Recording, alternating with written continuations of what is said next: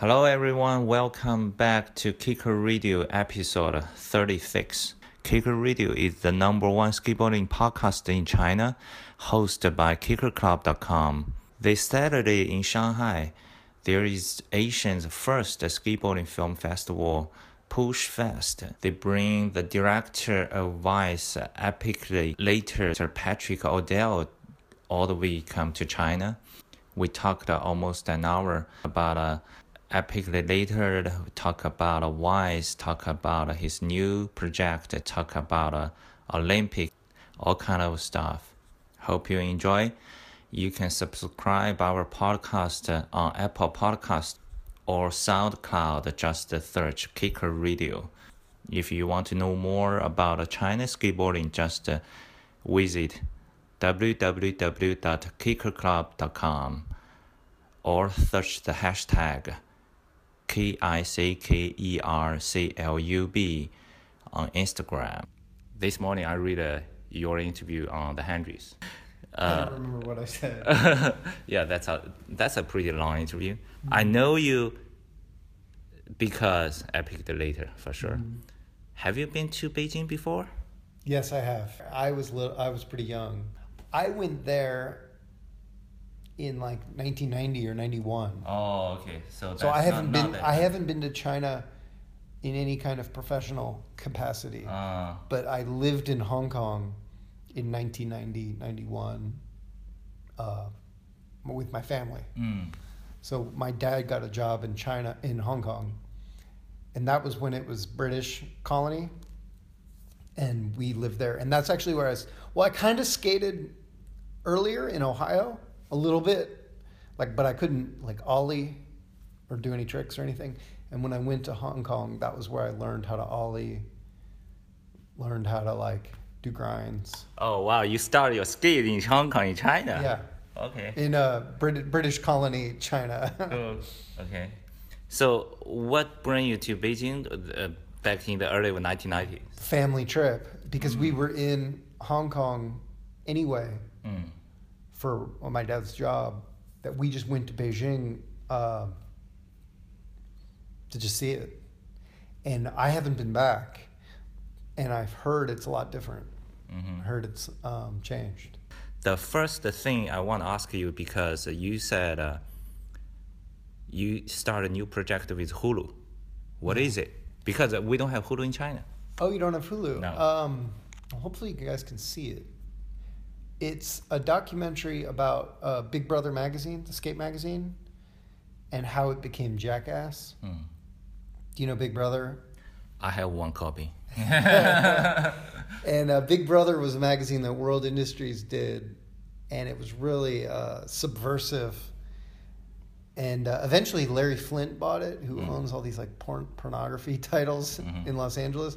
Before that, it was part of um, World Industries, Blind, 101, Mm.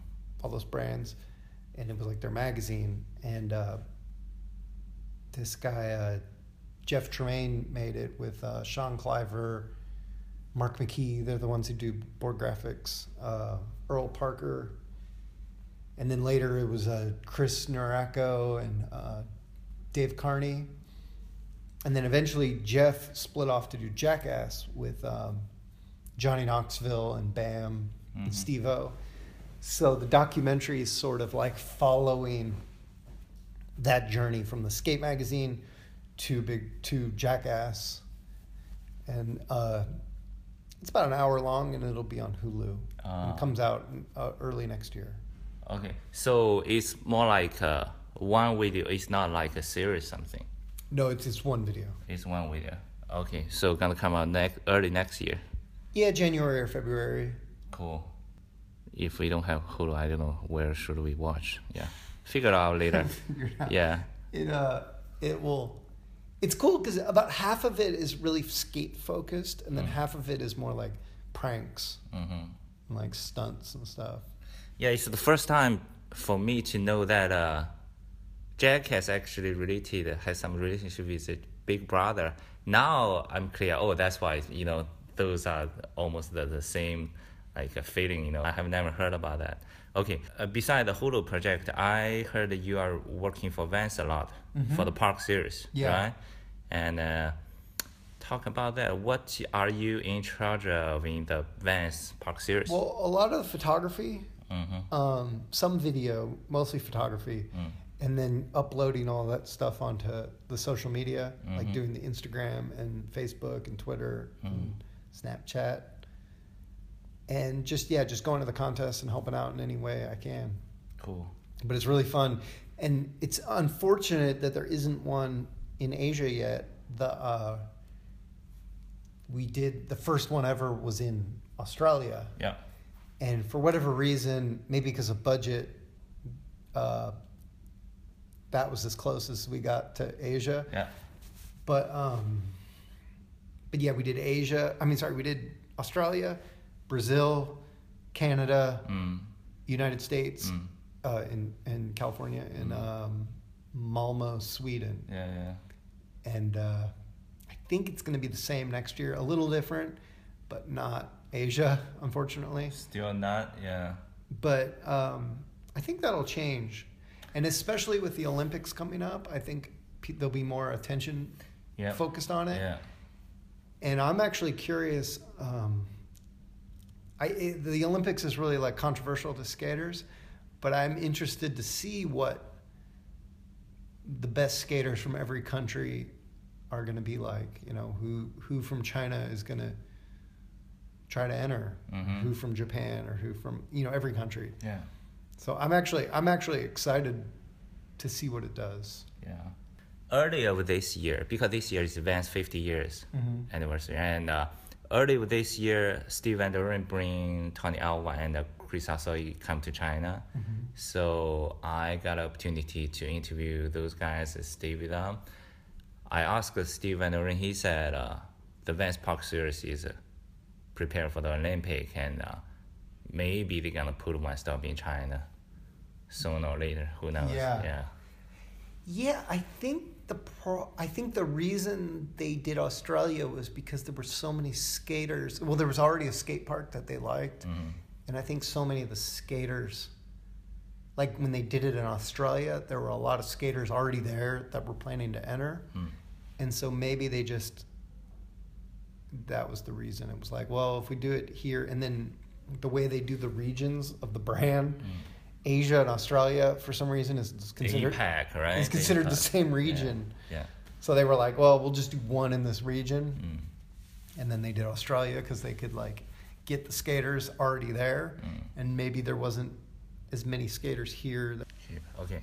But I bet, I bet, um, I guess not next year, but the year after, I bet soon um, there will be a Park Series Yeah. here. Australia has a uh, a bowl contest tradition, like the Bowlrama for years, right? In They- uh, Bondi. yeah, they, they, they have many good bowl skaters already. Mm-hmm. Yeah. About uh, Olympic, you ask me how do I think about China skiers uh, does have any opportunity in Olympic. I think in China it's very different. In China, you know, f- for example, the our government, if they pay attention for some sports, they training them from very young age, right? So if they do that, I believe we can get a medal in Ol- Olympic. Like snowboarding, they train t- some young kids from uh, Xinjiang, from some poor village, you know. Now they got a medal on the Winter Olympic already, Wow. right? But uh, if they do that, yes, we got medal. But uh, is that skateboarding? and I don't know whether this sounds terrible, but I feel like the opportunity is with the girls. Like men's street skating is so advanced that you couldn't catch up to like Nyjah Yeah. in three years. but I think the girls skating is still just kind of starting. I mean, it's not just starting; it's been around. But I think Has some possible. I think uh, like bowl, like girl bowl skating. Mm. I mean, it's getting close, but I feel like if you were a really talented athlete and you spent the next three years and you were a girl and you and from China and you spent the next three years learning runs in a bowl, you might actually have a good shot at getting in because they're going to take the best three skaters from America and then the best three skaters from Brazil and then Canada, but you can't. and then that still leaves a bunch of countries. Mm. The girl who got, oh, I don't remember. I think either second or third at Park Series was Japanese. Mm-hmm. Kisa was her name. I, I, I don't remember Yeah, her last name. Kisa, but she got third, second or third, and so I feel like I feel like in the girls section, um, three years is almost enough time to like Yeah, get yeah. good. Cool. Yeah. But um, beating Sheckler, Ryan Sheckler, and Paul Rodriguez and Nyjah is gonna take a while. yeah. Okay. But I, I like to see it. I like to see it because there's a lot of people that think America has like this like monopoly on skating. Mm. And so part of me is curious, like, who can somebody from, uh, you know, Germany or Russia or Argentina, can they come and beat beat all the Americans? Like, I'd like to see. I, I want to see it. Okay. Yeah. Let's let's see. Four years later, and uh, so for the Olympic scene, what do you think about the Olympic for skateboarding? Well, I think video parts and photos is what skating is. I think you measure a pro skater mostly by video parts. And, and when I was a kid, also photography, like looking at the pictures and, and like skating out in the streets and in skate parks. I feel like the Olympics is kind of will be funny and fun to watch. Like I think the best skaters of all time are always going to be Mark Gonzalez, John Cardiel, Mm-hmm. Andrew Reynolds, Jerry Hsu, Heath Kirchart, know. Guy Mariano. Those people are the best, Mm. and like the, historically the best, and or Tony Hawk. Mm. Even though Tony Hawk is sort of like a contest person, Mm. so I think his skateboarding is so well established that you know some like weird guy winning the Olympics isn't gonna um, isn't gonna do anything to hurt skateboarding at this point. Like like I'm always gonna love the the videos and the photography more than who wins a contest. Yeah. But I think the reason I like Olympics is because I like to see skating more international. I just like stories, and I think it's a fun story. Mhm. But my favorite skater will never be the guy that wins the Olympics. You know what I mean? Yeah, totally, totally understand that. After the Olympic, I want to talk about uh, the epic later. Mm-hmm. Uh, the latest one is Eddie Boulala. Yeah. Yeah, I actually interviewed Eddie Boulala many years ago, and uh, after he got hurt, and uh, that one is really good because YouTube be, YouTube be blocked in China, so China skater cannot watch the video. So I downloaded and upload to some China video platform, and write down the brief for each episode for easy understand for the Chinese skaters. But I heard uh, so Epic later working with Vice got some problem right now, right? So will it continue to do it? I think so. I'm talking with them about doing some more. hmm Um, but yeah, I will. I think after the Ali one launched, they started their television channel, Vice Land. Viceland. So in America and maybe Canada, they have a channel, and I think they that was such a big investment for it. They were so focused on the channel Uh, that my show kind of slipped through the cracks, and so um, yeah, we didn't really work on anything. But then in the last couple months, I've been talking to him. Hopefully, I I don't, I don't know. We haven't like s- settled on anything yet, but we have like an outline of some potential new episodes. awesome. So hopefully, um, we'll be making some new ones. So if for new ones, who gonna be got featured? Bam. Oh. Bam. I did put Bam on my list. Bam is on my list because I went to Bam's house Uh-huh. And he was like, "Let's do an episode." What is he doing right now? Uh, what is he doing? Chilling. He's making. He has this weird documentary he made about himself, which sounds crazy, but it's actually really cool. Like he he brought me in and was like, "Look, watch this documentary," and it was sort of an autobiography video, and it was really good, really bizarre. So then I wouldn't. Th- I didn't think he'd want to do an episode because it was already like he had an episode. Mhm. He also oh he also has an album. He played me his album. Oh. It's kind of like heavy metal, Yeah, yeah, yeah. kind of like Dark. dark. I don't know. Heavy metal's the wrong word. It's sort of like uh like that heavy metal with like a lot of keyboards. what do you call that? sort of like um, like gothic a little bit. yeah, gothic. yeah, and um, it was crazy. Going to his house, I went there three times, and each time it was like a whole story. Like it was, it was kind of crazy. But I know he's been picked up his board and has been skating a little bit, and um, but yeah, he, you know, he was on a television show in America about his drinking, about having a drinking problem. The show is still on now. No, the show is called uh, Celebrity Rehab or something like that. Mm, So he's had some problems. okay. But you know, I think he's working through them. Yeah. So Epic later gonna keep going, right? I hope so. Yeah. Yeah. Cool. Glad to hear that. Yeah. And uh, what what did you use? What's your equipment to film Epic later? Oh, it's changed over the years, Mhm. and I've always, they, Vice has never given me that big of budgets, Mm. so I always just kind of take whatever camera I can get. Sometimes I have people helping me film. Uh, it's always been like Panasonic cameras, Mm. but the Ali Boulala was on a Canon C300. Mhm. Uh, most of them, I saw you in Bam's home. You are using a red.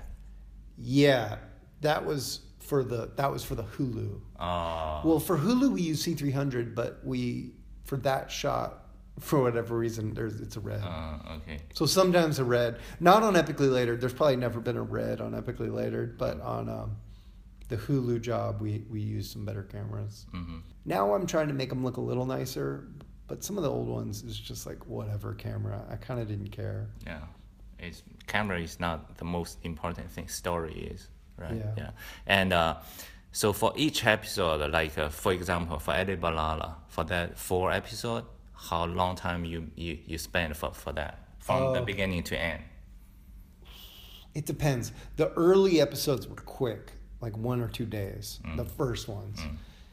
Some of them, even like Cardiel, beginning to end was only like three months. Maybe only a week of filming, or a week and a half of filming, but only one day with Cardiel, Mm. and then like a day doing all the extra interviews. I'd say Ali. I'd say the the most time I spend is on the extra interviews, uh, like the other people. Yeah. You know, so there's the main subject, but then there's all these extra interviews to make it better. The and those take forever to go get. But Ali, I went to Sweden. I was there for about a a week and a half, maybe a little longer, but maybe ten. No, no, maybe yeah, ten days, a week and a half. And um, every day we did a little bit, like would interview him. And then yeah, I did a few extra interviews with people in California, Mm. but they've been getting longer. So that one, maybe beginning to end, was uh, like three months Mm. because the editing takes a while. Okay, three months. Okay, so how many people in your crew to make the Epic later Mm. For Eddie one? For Ali, there was me and there's a filmer named Kai, Kynan Tate, who filmed everything with me. Um, there's an editor. You know, each episode, usually sometimes different editors. Mm. There's usually a main editor, and then there's usually a, another producer, someone who helps me uh, get all the releases from companies and Uh, get everything organized. lots of work. And then Vice usually has so many people at Vice that will do like someone will do color correcting and someone will do like sound mixing. So there's a whole office full of people to make it happen. It's definitely not just me, and I don't edit the episodes. Mm. So um, usually the editor is probably like the biggest person Okay. for each episode. Yeah. What is the process like when you start? Okay, for example, now you're planning for the next one for BAM, for example. Mm-hmm. So what is your doing first, the second, then? Yeah, usually first I interview the person, the subject, Okay. and I do like a long interview. But be, before the interview, will you like uh, write a story, like uh, something? A little bit. Yeah, usually I have an outline of things, of topics, Mhm. but that can change as you talk to somebody. But I'll do an interview with the subject. Mm. And they've all been different, but usually I try to get through their whole story. Mm. Now that sometimes takes two interviews just with them. Then I go out and I interview all their friends. So, like, say I was doing BAM, I would interview BAM. Then I would go interview Ed Templeton and get like some stories. Mm. And then I would interview Elissa Steamer and get some stories. Mm. And then I'd try to go get uh, Johnny Knoxville, Knoxville, yeah. somebody. And then what they would do is they would tell me all this dirt. Kind of like kind of like stuff. So then I would come back to the original person after doing all that. I'd come back to the original person and be like, "So Eddie Ed, Tem- yeah. Ed Templeton told me about this time," and I kind of come back to them. And then if there's anything I've tiptoed around, I might get more of the challenging stuff, like uh, like say with Ali. When I when I talked to him about Shane Cross and that the, um, the accident, that um, we kind of did that towards the end, Mm. and um, so so I think some of the more challenging questions or the more the things you got to like push someone on, those come towards the end. Yeah. And then once we start editing, sometimes the editor will find holes or things we need, and I'll go back out and like try to get a little bit. Mm. But um, that's usually the process. So after the interview, you start to collect all the old footages Mm-hmm. and pull them and start editing something. Yeah, the editor will edit a story together, and then we'll go. Now it's easier. It used to be a lot harder. We'd have to like digitize VHS tapes. So, Now most of that stuff's kind of on the internet anyway. You just start Mm. pulling things, see what you can find. Sometimes we call the filmers of the original videos and are like, "Do you have anything original, Mm. like with no music, like outtakes, footage?" And then yeah, try to yeah. Usually the editor will put the story together, Mm. and then we'll like decorate it with uh, archival footage. mhm. What do you think about the, the, the YouTube, the, the new way for, for, for, for the vlog? Like, uh, did you ever think about it, start a vlog, a skateboard vlog, something like that? You use the new social media platform. What do you think about the Snapchat, all those kind of things? Well, I use Instagram, but uh, I've thought about doing like a YouTube channel. Mm. It's tough because sometimes I think if I were to do it myself, I think I would have stuck with Vice for so long because Vice usually has so much reach of their own. Like I do a show on Vice, and I know that a lot of people are going to see it. They're like a platform Yeah. so I appreciate that. And there's been opportunities occasionally for me to do. I mean, I'm doing this Hulu thing, but there's been opportunities to sort of like do a new thing. Mm-hmm. But part of me doesn't really want to stop start over. Like, so I think if it was now, maybe I would do a YouTube or a podcast or try something different. But there's a part of me that likes my show as one thing, and I don't want to. I don't want to start over. Yeah. You know, I just like I've done all these episodes and I don't want to just like start from scratch. But I think there's a lot of opportunity for somebody to do something similar. Yeah. How did you know the push media guys and uh, or, or to tell me the story they bring you here? oh yeah. I don't know. They emailed me. Uh, Jonathan knew a guy I knew named Clint Woodside who does zines. Mm. It's like a zine photographer, zine maker, and he just contacted me through him. Mm, So it's not a good story, but um, and show for- you their plan of this event. yeah, And Yeah, and we've been talking about it for a long time. I'm a little nervous because I don't know if anyone's going to care about my show or if it's going to work or if people are going to come. Because I did one of these, I did something similar one time in, in Greece, mm, and my show is in English and usually not subtitled or anything. And I was like, nobody cares because they can't. I, I wish my show, we actually did a DVD once of my sh- episodes. And originally, when I made the deal with Vice, they were like, we're going to subtitle it in 15 languages. And I was like, all right, let's do it. And then right at the last minute, they were like, it's too expensive. We're not doing it. And I was really disappointed because that was the only reason I was like, yeah, let's make a DVD. Like, I wish all the episodes were subtitled in every language. But I, Vice doesn't do it. I think they've done it in a few languages, but yeah, I'm a little nervous. For that point, I think you don't need to be nervous because Epic Later is famous here in China. Uh, there, there are two reasons. So first, for the core skater community, they know it and watch it for, for a long time. But uh, after Vice set up a office in China, especially for the Ali Boulala one, the latest one.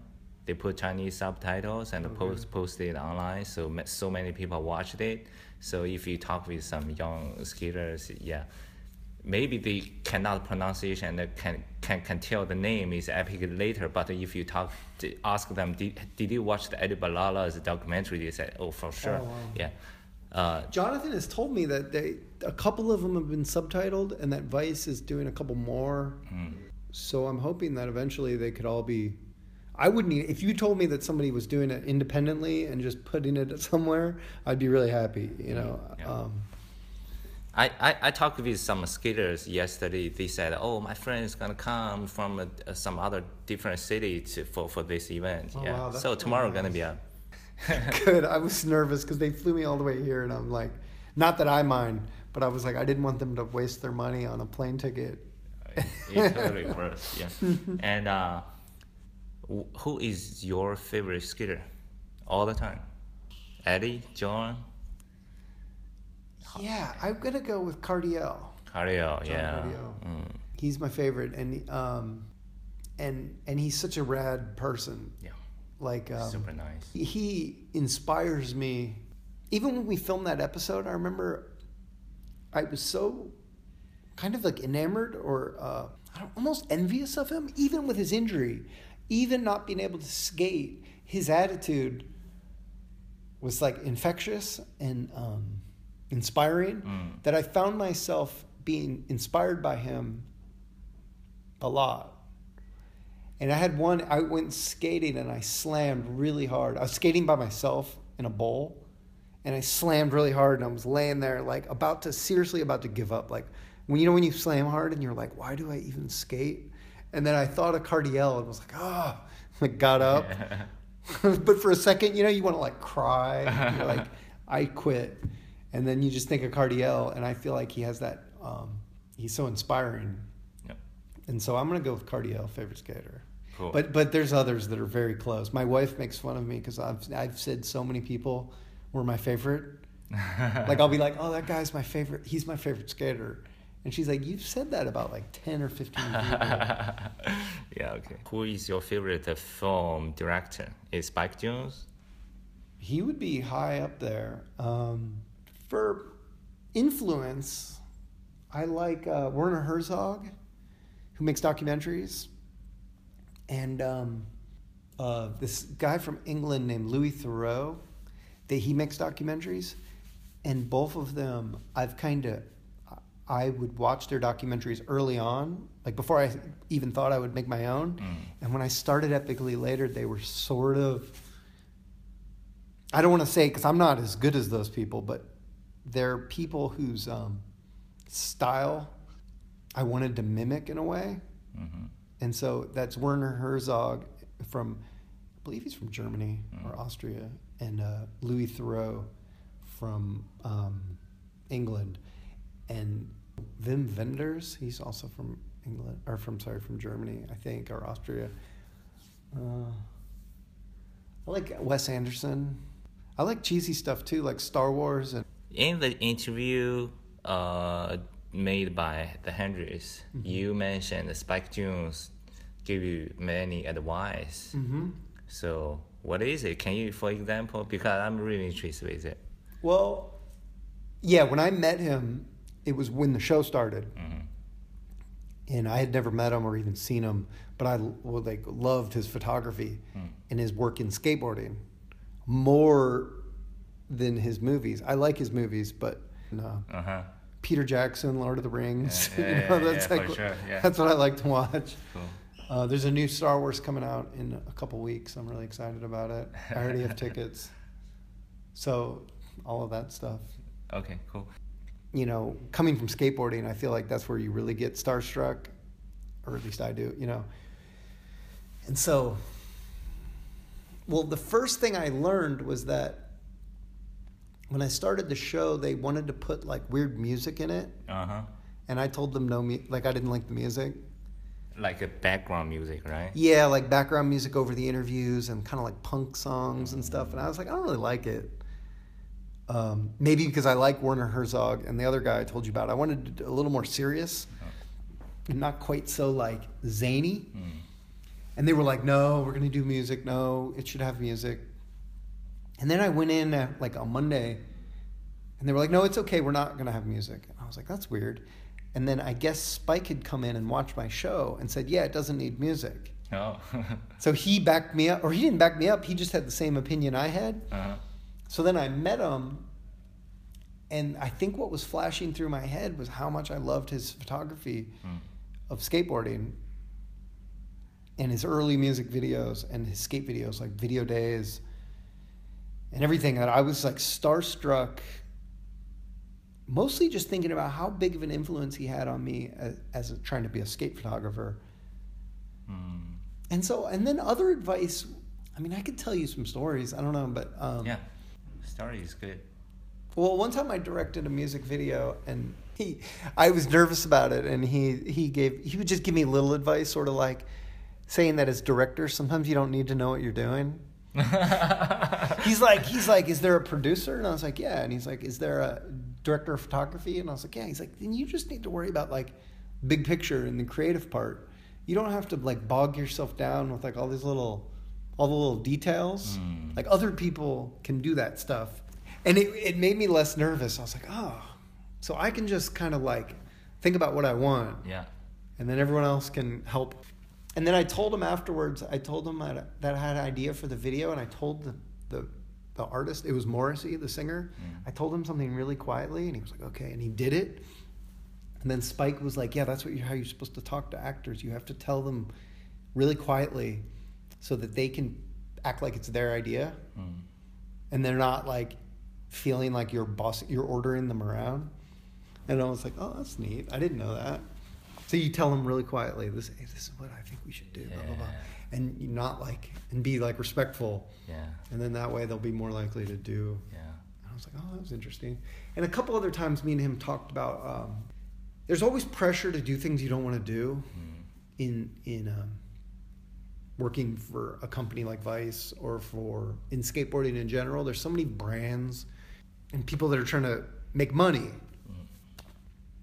and and so there's always people telling you like, hey, can you do this? Can you do this? Can you do this? And it's stuff that you feel like gross about as a skater because you, you've been in skating so long. You want to do. You want to. You you want to like be true to skateboarding. And I remember at one point I was, you know, they're always trying to get you to do like, hey, can you do this skater, an episode on this skater that skates for Red Bull, and can you wear a Red Bull hat, and can you talk about, or whatever, you know, and it's stuff you're like, I don't know if I really want to do that. And then I talked to Spike about it, and he was, he was like, yeah, you shouldn't ever do that stuff unless you know, unless you want to. And I was like, really? It was like he gave me permission to, to just ignore things I didn't want to do, which I was I was really thankful for, Cool. because he's kind of a boss advice, and he was oh. like, I don't even listen to them. I was like, okay, cool. Okay, he, he's also like a co-founder of Girl, right? Mm-hmm. Yeah. Uh, Yeah, Young's Girl, Lakai, all those companies, and um, also is a big part of Vice. I don't know if he's an owner of Vice. I don't know the but uh, I don't know the logistics, but yeah. he's like a creative director. Okay. Now in Shanghai, Shanghai is more like uh, China, California. If you wanna do something in the skateboarding industry, you have to move to Shanghai because all the brands here, you know, all the events, contests here, the, the media is here. So there are more and more like young kids who is very interested with uh, filming skate videos come to Shanghai. So uh, if you give them some advice, One thing I think that I'm noticing is I think you should try to come like create your own scene and not just like copy uh like California. uh, Like when I look at like like things that are doing good, like Palace skateboards in London, Mm. they're doing like a really British mm, thing. And even though the tricks some of the tricks are the same, yeah, the like identity is really British. mm, And in New York, you watch a Supreme video and it's very New York, Mm. with some LA. And then you watch things, companies in Oregon and it's, it looks Oregon or, or in from different places. And in Japan, um, it has like a really strong Japanese identity. And so I think even though that can be difficult, it's nice to like have your own scene, your own style, and and not worry so much about what what people are doing somewhere else. I mean, maybe use the influence and the tricks, but really try to like embrace your own cu- culture and come up with something new, like something new to offer. hmm And I think most countries do that. You know, Australian skaters kind of like have a th- have like an identity and like a thing. So I, it would be nice to watch Shanghai videos, which I think is like already because the spots are Yeah. really I, unique and you can t- identify them. Yeah. So yeah, I would just encourage skaters to um, not necessarily intentionally search out for something new, but just sort of be open to your own. Yeah. You know, not just try to make it look like Los Angeles. You know, hmm Yeah. which I, I think will happen anyway. One more question. What is your favorite book? Or a couple of books you recommend for skaters? I don't know why I'm drawing a blank. Mm. Because I, I read a lot. Of course, because you are making documentary. Yeah. And I read a lot of documentary kind of books. You know, like, I mean, not documentaries, but like, I really like to read nonfiction. hmm Um, let me, I'm just trying to think of what I've read recently. My wife gave me a book uh, called uh, Ready Player One, and it's a science science fiction book about virtual reality. Mm. It's really good. They're making a movie out of it. It's called Ready Player One. It's not my favorite book, Yeah. but it was it was Your good. recent read. It was a recent read. My wife read it on the beach. I also read uh, The Road. Uh, Cormac McCarthy, The Road, which has been made into a movie. It's really depressing. I read uh, a book by uh, Erik Larson. He he did all these books called. Uh, there was one called Devil in the White City, and it's about the Chicago World's Fair, and also about a serial killer. They're real um, like beach novels. They're Uh-huh. Easy to read and he read he read one about a hurricane in Galveston, which we were just talking about. That was good. It's called Isaac's Storm. But favorite books, I don't know. There's been so many. I I try to read some, uh, something new every couple weeks. Every couple of weeks. How many books you read per year usually? I don't know. It depends. But on these flights, Yeah. I've read. That's my favorite reading time too. I, I read something embarrassing on the way here, but um, yeah, and I've been reading rock biographies. I was going to read. Um, I downloaded a, or no, I bought uh, Johnny Marr, who's in the Smiths. He just came out with an autobiography, so I was going to read that next. Um, but I bought it and it was heavy, and I didn't want to bring it on the plane because it was so heavy. But it was funny because when I was young in college, I would read all this like heavy stuff, like James Joyce or something. But I found on airplanes I can't read something that's so like dense. So I've been reading just a lot of like bestseller kind of. uh-huh. I read one on the plane recently. It was called "So You've Been Publicly Shamed," and it's about the new way in which the internet will like shame people, sort of like public flogging. Like if you mess up, how the internet will just jump on people, which I've had to deal with. We have anyone who's done something public, you go to the comment Yeah. section and everyone like makes fun of you, and so it's a whole book about like public shaming culture, Wow. and it's really good. It was good because it was fun. It was fun to read, but it was also interesting, Mm. and I related because sometimes Yeah, yeah, the internet can be mean, you know. yeah. Most of the time. yeah. Yeah. Before you fly back, what is your uh, most want to do in Shanghai? Top three. Well, yesterday we did. I didn't know I wanted to do this, but um, Jonathan let me use his scooter, Mm. like a moped, Yeah, and I, we mopeded all around the city, and it was really fun. Looked at the um, the view of the of the Bund, Mm. and we even looked at skate spots. I didn't have my board, but we were like looking at skating. I think I would like to go. I don't have a lot of time, but I think I would like to go to uh, some museums. And I wanted to. I'm not going to do this, but yesterday I almost went to Disneyland because I was waking up. I woke up so early, like 4:30 in the morning, and I didn't have anything to do. So I went on the internet and was like, "What's to do in Shanghai?" And I saw Disneyland, and I was like, "Oh, I should go to Disneyland." But I didn't want to go by myself because that'd Yeah. be weird. Like I kind of just want to go to like some parks. I really liked seeing people do, um, like in the morning, do exercise. You know, just like old people doing exercise and like the sounds. Yeah, yeah, yeah. So I think um, I probably want to ride a bicycle around some more and. Um, Cool. Thank you, thank you so much. Thanks for Thank talking with us. Wish a big success tomorrow. And then okay, cool. Thank you. Cool. I appreciate it. I Keep in touch. so.